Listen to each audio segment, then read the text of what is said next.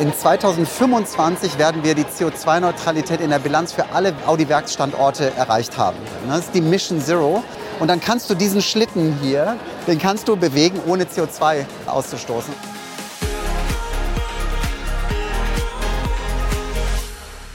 Bereits in den ersten beiden Electrip-Folgen haben wir vom Green Tech Festival aus Berlin berichtet. Inzwischen fand dieses Event aber auch in London, New York und Singapur statt.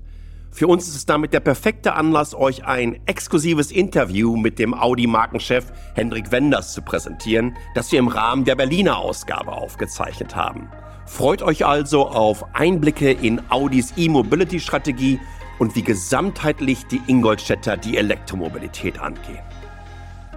Willkommen zu Electrip, powered by E.ON Drive, eurem E-Mobility Podcast.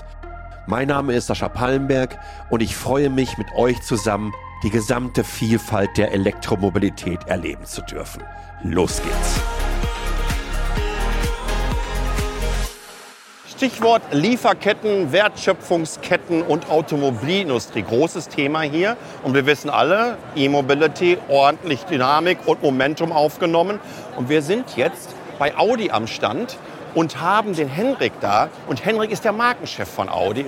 Freut mich, dass du die Zeit genommen hast für uns und dass du vor allen Dingen ein bisschen was darüber erzählst. A, was wir hier stehen haben mhm. und B, das ist ja das Green Tech Festival. Ja. Wir reden viel über Nachhaltigkeit. Wir reden vielleicht sogar darüber, wie Wertschöpfungsketten zu Wertschätzungsketten werden ja. und klimaneutrale Lieferketten und wie wir alle generell nachhaltiger werden. Und für die Automobilindustrie natürlich auch durchaus eine Herausforderung.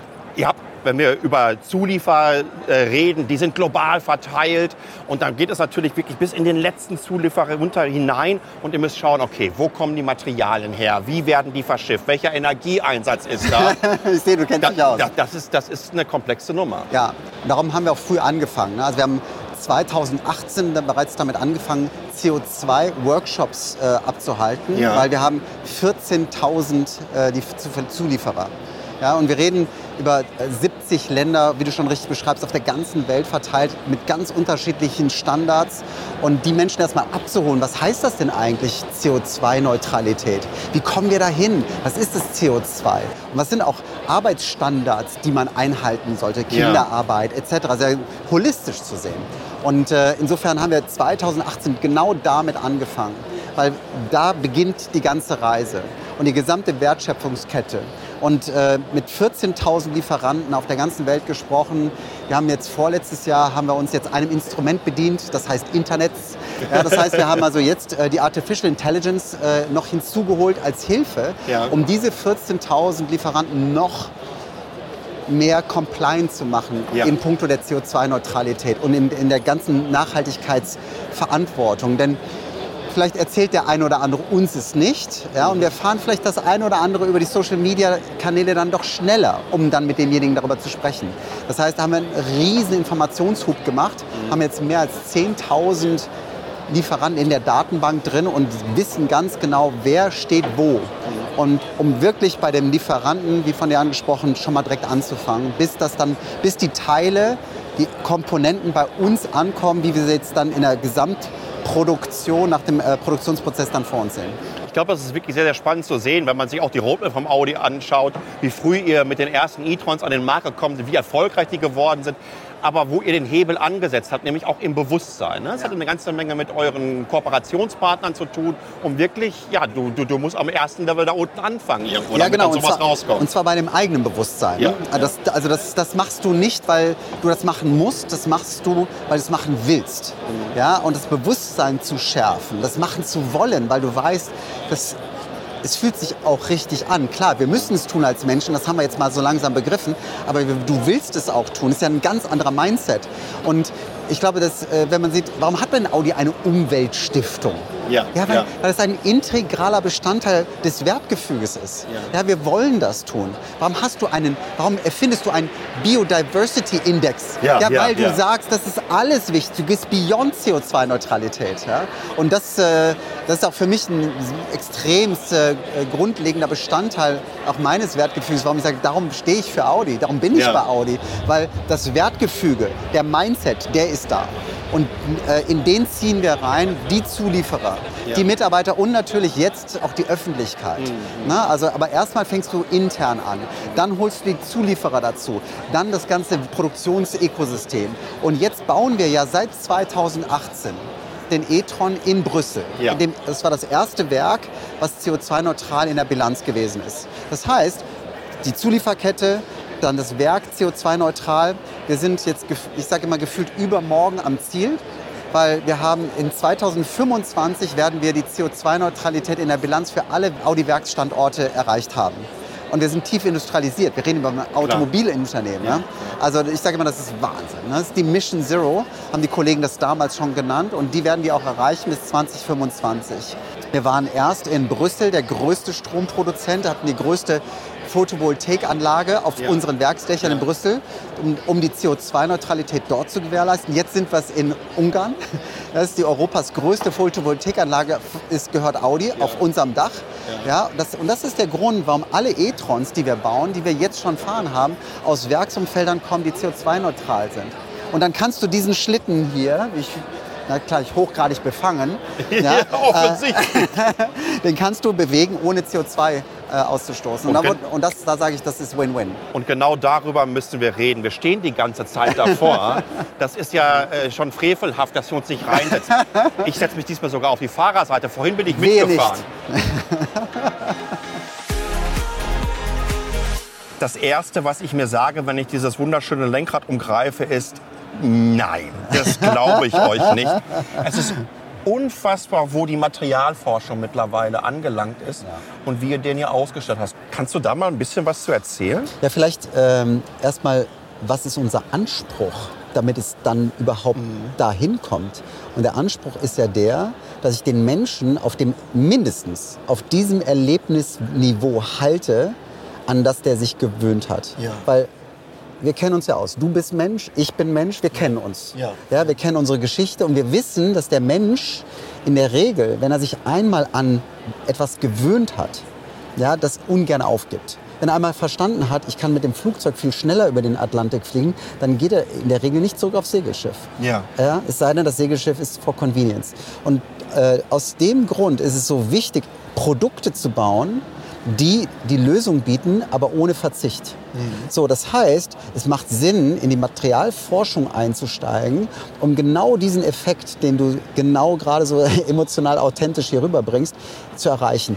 Das ist kein Verzicht. Das sieht fantastisch aus. Es fühlt sich fantastisch an und du hast überhaupt gar nicht das Gefühl, dass du jetzt irgendeinen Kompromiss eingegangen ja. bist im Sinne äh, und im Interesse der Nachhaltigkeit, sondern du kannst das alles anfassen, erleben und diesen fantastischen Sportwagen genießen, der in einem CO2-neutralen Umfeld produziert worden ist und wo Materialien verbaut worden sind aus einer kompletten Nachhaltigkeitsdenke heraus und die sich eben genauso anfühlen. Das ist der Anspruch. Und da müssen wir dranbleiben, ja. dass ich sage, haben will.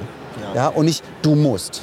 Früher hast du ja auf den großen Batteriepaketen gesessen. Ja. Und da gab es eben nie diese Formschönheit. Ja. Das heißt, jetzt sitzen wir auf dem Batteriepaket. Unsere äh, Füße sind in, in der Fußgaragenzone, auch die im Fondbereich. Das heißt, du hast Batterie, Fußzone, Batterie und hast also ein Package, was uns erlaubt hat, trotzdem dieses flache, dieses Formschöne zur Verfügung zu stellen. Also wieder kein, auch kein visueller äh, Kompromiss, und trotzdem hast du die Reichweite, ich darf diesen Wagen zum Glück fahren und äh, habe also eine Alltagsreichweite von 400 Kilometer, dann kann der schnell laden, der zieht sich ja bis zu 270 kW.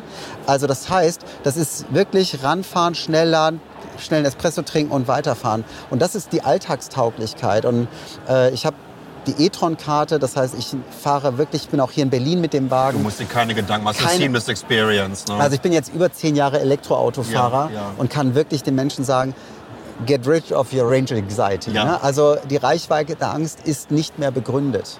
Ja? Und äh, es ist alltagstauglich, weil ich so schnell nachladen kann. Und ich weiß, wovon ich spreche, weil vor zehn Jahren, da war im Winter nicht mit Heizen, da habe ich gefroren, genau. ja, äh, weil sonst äh, wäre meine ganze Reichweite nur für die Innenraumheizung aufgegangen. Ja. Das ist eben nicht mehr so, weil wir haben jetzt Batteriezellen in einer Top-Qualität und more to come. Ne? Also die, die Zellqualität, die wird sich ja noch weiterentwickeln. Das heißt, wir werden noch mehr Reichweite und damit auch noch mehr Convenience äh, äh anbieten können und eben durch die Ladegeschwindigkeit mit 270 kW, mit dem Wagen schon heute, mehr brauchst du gar nicht. Und das, das ist das, äh, wo ich sage, jetzt sind wir da. Weil es ist kein Verzicht mehr, weder in der Materialität ja. noch in der Reichweite und im Laden äh, und damit eben alltagstauglich. Ich glaube, eine bessere Überleitung konnten wir gar nicht finden. A, finde ich das ganz, ganz wichtig, dass du gesagt hast, nochmal, Laden, Reichweite, Range Anxiety gibt es nicht mehr. Ich habe vor zwei Wochen so eine 1000 Kilometer E-Mobility Rallye durch Belgien, Holland, ja, Deutschland wieder zurückgemacht.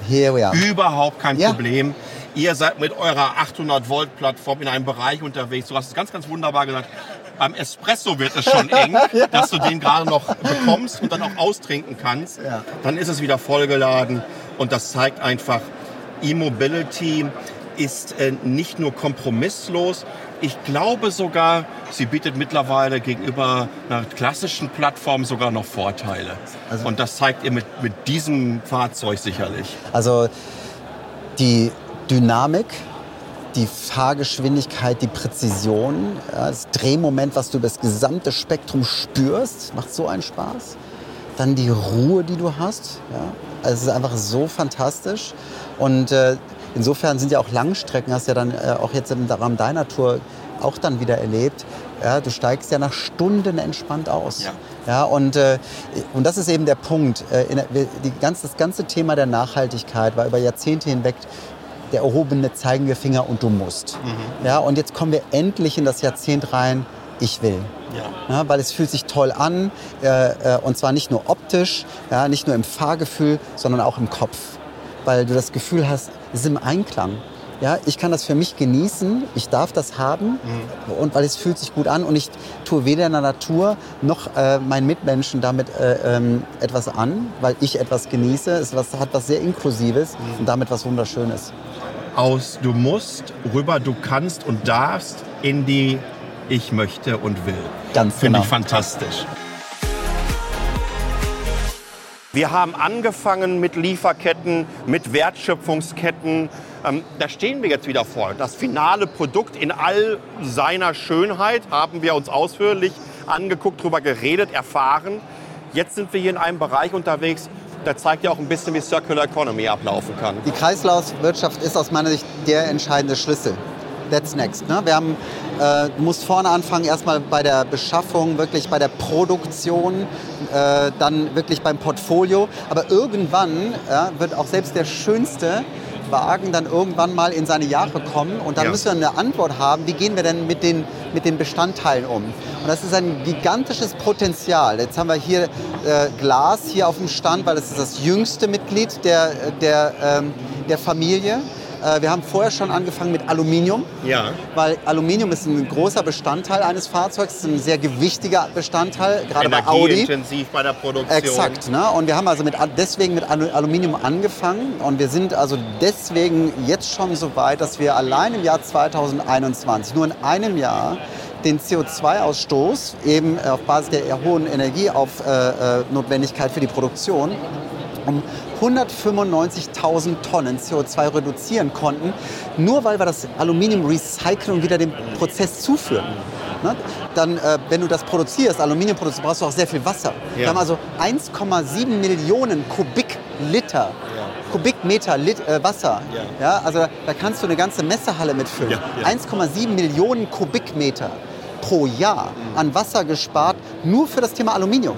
Das heißt, nur mit Aluminium und jetzt dann auch Glas. Und der ganzen Kette sind wir jetzt dabei, dass wir pro Jahr über 480 Millionen Tonnen CO2 sparen, ja. nur weil wir das in der Kreislaufwirtschaft zuführen. Mhm. Also kannst du dir vorstellen, was das für eine Dimension ist. Und die Steigerungspotenzial, allein nur Aluminium war jetzt 190.000, 195.000 und es waren 30, äh, allein pro Jahr, eine Steigerung von 30.000 Tonnen pro Jahr, die wir dann noch zusätzlich einsparen. Also das ist eine wirkliche Kreislaufwirtschaft, ein gigantisches Einsparungspotenzial.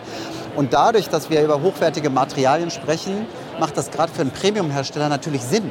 Du hast Absolut. hochwertiges Glas, du hast hochwertiges Aluminium, hochwertige Kunststoffe, die sich lohnen, ja, dieser Kreislaufwirtschaft zur also zuzuführen, ja. weil du sie viel besser wiederverwenden kannst. Und man sieht auch, ne, ihr sagt jetzt hier, also ihr könnt bis zu 30 Prozent CO2 bei der Windschutzscheibe sparen und bis zu 90 Prozent Wasser. Das sind ja irre Dimensionen, mal einfach so ein Drittel da wegschrauben zu können und dann nochmal 90 Prozent. Und wie gesagt, ich glaube, wir sehen da alle, in welche Richtung das geht. Wir haben im Auto gerade selber noch über Laden gesprochen. Das heißt, wir haben gesagt, Range Anxiety gibt es nicht mehr. Wir müssen noch mal zu einer Stelle hier an eurem Stand gehen und das gucken wir uns jetzt zusammen an wie ihr das Laden, ich würde auch mal so sagen, in so einen Premium-Bereich ja. hineinschiebt. Lass uns das anschauen. Wir stehen jetzt hier an zwei Modellen der sogenannten Audi Charging Hubs. Einmal die Variante aus Nürnberg und einmal die Variante aus Zürich. Den habe ich zwar noch nicht live gesehen, aber schon in wahnsinnig vielen Videos. Da zeigt ihr auch, ja, wie kann man einen Charging Hub in die Premium, ich würde sogar fast sagen Luxuskategorie hinein katapultieren. Das ist nämlich ein völlig neues Erlebnis. Ich glaube, auch da macht es Sinn, mal einen Schritt zurück zu machen und sich äh, zu überlegen, okay, um was geht es hier? Äh, es geht ja am Ende des Tages äh, um äh, Uptime, ja, um äh, um eine Wertschöpfung und ein gutes Erlebnis zu, anzubieten. Ne? Ja. ja, das ist die Fahrt jetzt schon in dem e-tron GT, aber auch das Laden kann ja zu einer wertvollen Zeit sein, dass man das nicht mehr als Nachteil ja, und als eine Bürde empfindet, ah, jetzt muss ich laden, sondern wirklich zu einer Wertsteigerung sondern dass ich, während ich lade, Dinge tun kann, die ich sowieso tun möchte. Und einen Ort dafür zur Verfügung zu stellen, wo ich das dann auch sehr gerne tun mag. Und äh, ich glaube, äh, in der Luftfahrtindustrie ja, wir kennen die Lounges. Kennen wir die Lounges und wir wissen um ihre Vorteile. Ja, ja. ja, und wir auf einmal die Wartezeit zum Abflug keine unangenehme Zeit mehr geworden ist, weil ich kann dort was essen, wird, ich ne? kann dort äh, meine Gespräche führen, ich kann dort andere Leute sogar kennenlernen und treffen. Und eigentlich von diesem Gedankengut kommend äh, eine Zeit wertvoll auszuprägen und Ladezeit zu etwas Wertvollem zu machen, weil wenn ich einen Charging Hub habe, ja, dann, dann kann ich mich auch gerne dort verabreden, während das Auto lädt und kann mich dort auch gerne mit anderen treffen. Ja, also insofern kam die Idee des Charging Hubs, wo wir sagen, da ist einmal eine saubere Ladeinfrastruktur, wo wir übrigens auch schon unsere äh, äh e-tron äh, Batteriepakete ja. äh, äh, nutzen ja, in der Zweitverwendung, in der Nachverwendung für einen stationären Betrieb als Pufferspeicher. Ja. Ja, macht sehr viel Sinn. Ja, ähm, und dann äh, halt eben zu, dies, zusätzlich zu dieser sehr starken Ladeinfrastruktur, weil wie gesagt, unsere Produkte können von 120, 150 bis zu 270 kW laden. Ja, äh, das heißt, dann auch wirklich einen Premium-Laden anzubieten mit der entsprechenden Kilowattstärke. und on top zusätzlich noch einen Raum zu schaffen, wo ich das äh, als Mehrwert empfinde, dann mich dort aufzuhalten. Und das eben für mich selber alleine oder mit Menschen, mit denen ich dort zusammenkomme. Ich fasse mal final zusammen, nachdem wir jetzt wirklich drei spannende, eigentlich vier spannende Stationen hatten. Wenn ich Mobilität in ihrer Gesamtheit denke, sehr holistisch angehe, bis runter in die Lieferkette, bis zum letzten Lieferanten, wenn ich das Bewusstsein stärke für alle, dass wenn wir zusammenarbeiten, wir die nachhaltige Transformation auch hinbekommen. Und wenn ich das dann aber auch noch alles zusammen konnektiere, dann kommt so etwas daraus wie das, was hinter uns steht. Und dann habe ich die Möglichkeit, es an einem Charging Hub auch noch aufzuladen, indem ich mich mit anderen Menschen, die auch ähnliche Erfahrungen damit gemacht haben, wie mit so einem tollen e-tron GT, austauschen und mir darüber Gedanken machen, ob die Zeit, die ich vorher mir Gedanken machte, ob Elektromobilität möglich ist, ob individuelle Mobilität in ihrer Nachhaltigkeit möglich ist, um letztendlich zu sagen, vielleicht beim Kaltgetränk in eurem Charging Hub, ja, das ist jetzt alles drin und das kann verdammt viel Spaß machen. Henrik, vielen, Schöner vielen Dank. Ja, das hat richtig viel Spaß gemacht mit dir. Danke dir. Schön, danke dir. Das war Electrip, powered by E.ON Drive. Mein Name ist Sascha Pallenberg. Euch vielen Dank fürs Zuhören und bis zum nächsten Mal. Ich freue mich auf euch.